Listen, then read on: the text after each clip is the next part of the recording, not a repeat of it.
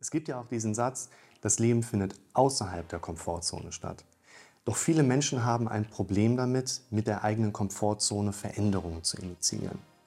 Da gibt es verschiedene Gründe, die da mit reinspielen. Zum einen ist es sehr wichtig, dass Komfortzonen etwas mit der Lebenszeit Gewachsenes darstellen. Da gibt es einfach Erfahrungsmuster, Erlebensmuster, die mich in meinen Komfortzonen Grenzen ein Stück weit auch limitieren können.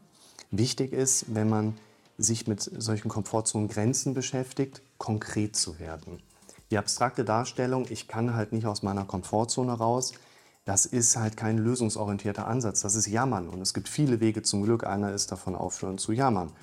Und was wir erarbeiten wollen, dieses Verlassen einer Komfortzone, das ist gar nicht unbedingt das, wo ich hin möchte.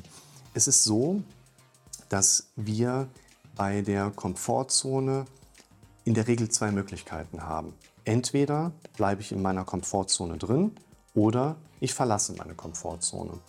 Das sind beides Möglichkeiten, die unser Gehirn sehr häufig als nicht wirklich günstige Option erachtet. Und dann kann es ganz schnell passieren, dass wenn ich zwei Möglichkeiten habe, also in einem Dilemma stecke, wo ich weder das eine noch das andere machen möchte, eben genau das passiert. Ich bin in einer Weder-noch-Situation und bin quasi gelähmt. In einer solchen sogenannten Tetralemma-Arbeit, das macht der Systemiker ganz gerne, möchte man quasi immer wieder darauf hinaus, eine vierte Ecke, also Tetra 4 aufzubauen, mit einer sowohl als auch Lösung.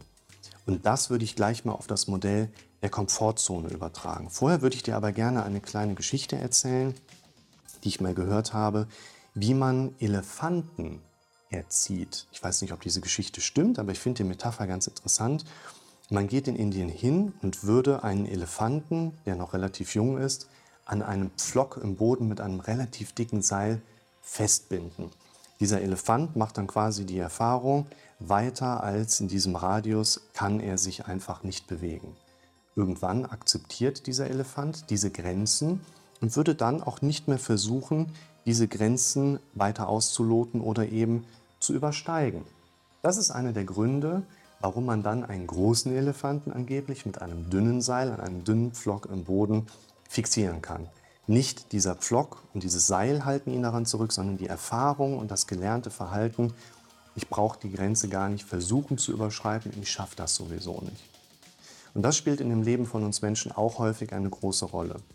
Die Grenze, die meine Wohlfühlzone darstellt, ist ganz häufig eine mit der Zeit gelebte Grenzdarstellung. Das sind Erfahrungswerte, die reinspielen. Ich bin geprägt auf verschiedene Dinge. Vor allen Dingen besteht die Grenze meiner Komfortzone aus Denkstrukturen. Das heißt, die Grenzen meiner Komfortzone sind vor allen Dingen so da, wie sie sind oder wie ich sie erlebe, weil ich denke, dass sie so sind, wie ich sie erlebe. Und wenn wir jetzt nochmal in die Möglichkeit reingehen, was unsere Möglichkeiten hier sind, auch innerhalb der Komfortzone. Wir stehen ja erstmal hier und haben entweder die Möglichkeit, ich bleibe drin. Viele Leute sagen ja auch, ja, in der Komfortzone, das ist ja auch eigentlich gar nicht so schlecht, es ist ja ganz okay da und gemütlich. Aber wirklich konkurrent ist man ja dann nicht zu sich, weil man ja doch diesen inneren Wunsch hat, mal aus dieser Komfortzone herauszukommen. Andere Menschen einen da vielleicht auch so ein bisschen zu animieren. Entweder bleibe ich drin, das möchte ich aber gar nicht so gern, oder ich gehe halt raus. Und da konfrontiere ich mich dann aber mit dem bekannten Problem, was dann jeweils zu dem individuellen Menschen auch eine individuelle Problemdarstellung darstellt. Das heißt, da muss ja irgendwas individuelles, subjektives dann nochmal weiter erörtert werden, um konkret werden zu können. Nur hier haben wir tatsächlich gerade diese Dilemmasituation. Entweder bleibe ich drin oder ich gehe raus. Beides Alternativen, die ich nicht wirklich möchte. Der Trick an der ganzen Sache soll im Prinzip sein, dass ich mich nicht unbedingt mit dem einen oder anderen beschäftige, sondern erstmal genauer herausfinde, wo sind überhaupt die Grenzen meiner Komfortzone. Und dann soll das nächste Ziel, der nächste Schritt, der nächste Meilenstein soll nicht sein, dass ich drüber hinwegsteige, sondern ich sage mal, ich darf eine Art Sicherheitsmechanismus nutzen. Ich fixiere ein Seil in der Mitte meiner Komfortzone und bewege mich dann mal langsam Richtung dieser Grenze, um an dieser Grenze erstmal anzukommen, um an dieser Grenze zu arbeiten, um mich mal langsam gegen diese Grenze dagegen zu lehnen, um mit der Zeit mehr und mehr und mehr meine Grenze nach außen hin ein Stück weit an diesem einzelnen Punkt erweitern zu können. Es geht nicht darum, dass du deine Komfortzone unbedingt verlässt.